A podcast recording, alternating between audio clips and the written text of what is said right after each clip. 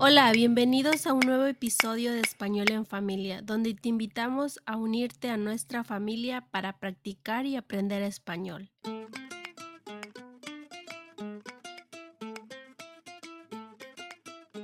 En este nuevo episodio, el tema de conversación es Año Nuevo.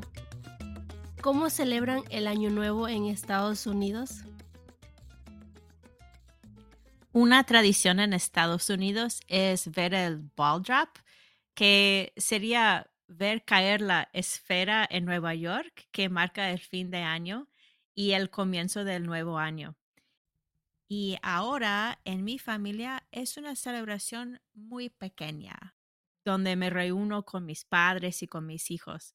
Cenamos algo en casa, compramos adornos y silbatos y la gente joven sale más a los bares, pero yo ya no. ¿Qué hacen las familias en México para recibir el año nuevo? En México las familias y amigos se reúnen para despedir el año, el año viejo y hacen muchas festividades pues que incluye como pues comer, beber, bailar hasta el amanecer y participar en costumbres tradicionales para la buena suerte. Cuando da la medianoche se quema el viejo y las familias se abrazan y felicitan por el año nuevo. Dijiste quemar el viejo. ¿Qué es el viejo? Sí, eh, el viejo es una tradición que tienen en México que es, es un muñeco hecho de, de cartón o de, es de ropa vieja o también es rellenado pues con papel, de, eh, con acerrín y con artefactos pirotécnicos para ser quemado a la medianoche del 31 de diciembre. Y es básicamente pues representa que se está acabando el año y comenzar uno nuevo. Ah, cuando yo estuve en México para celebrar el año nuevo, la familia quemó un viejo y yo no sabía de esa tradición antes, pero me pareció divertido y toda la familia se divirtió. A mis hijos les gustó bastante. Sí, es que según la tradición, la quema a medianoche del muñeco es un ritual de purificación para alejar las malas energías negativas del año que termina y representa la elim- eliminación de lo pasado para permitir lo nuevo del tiempo y nuevas energías y abrir el camino para la buena suerte del año que viene. Algo curioso es que si sales por las calles después de quemar el viejo, pasar en carro es complicado porque las calles están llenas de viejo quemándose y personas celebrando y viendo cómo se quema. Ay, qué raro. Eh, ¿hay más rituales comunes en Año Nuevo en México? Sí, am, uno de los rituales es como barrer la casa, las personas barren sus casas.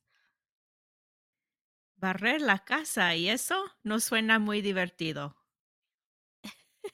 Sí, barren con el objetivo de sacar como las malas vibras y así, este, como los malos momentos que pasaron dentro de su hogar y dar un nuevo comienzo. Ah, ok. Es como limpiar la casa de las cosas malas. Hay más. Sí, eh, pasear por las calles con las maletas, no sé si eso lo celebran en otros países, pero en México es muy común que justo después de las 12 campanadas estamos deseando como que viajar más en el año que viene y parecemos como gente locas caminando por las calles con las maletas.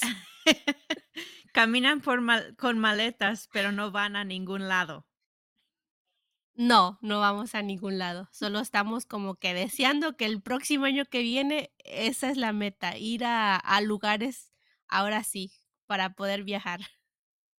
Ay, qué divertido. Entonces, si quiero hacer viaje en el año que viene, preparo mi maleta y salgo a la calle con mi maleta a las 12 de la noche. Así es. ¿Hay otras tradiciones más? Sí, esta se me hace muy divertido y bastante curioso. Es como eh, la ropa interior, como que debe de ser de cierto color dependiendo de lo que quieras. Una de las más comunes y populares es que la, si te pones ropa interior amarilla significa que quieres como que atraer más dinero el año que viene y si lo que buscas es el amor, bueno, este, te recomiendo que uses ropa interior roja. He escuchado eso también y se me hace muy chistoso.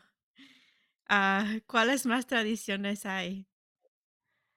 Ah, otra de las tradiciones es comer las 12 uvas que mm, representan como pedir 12 deseos.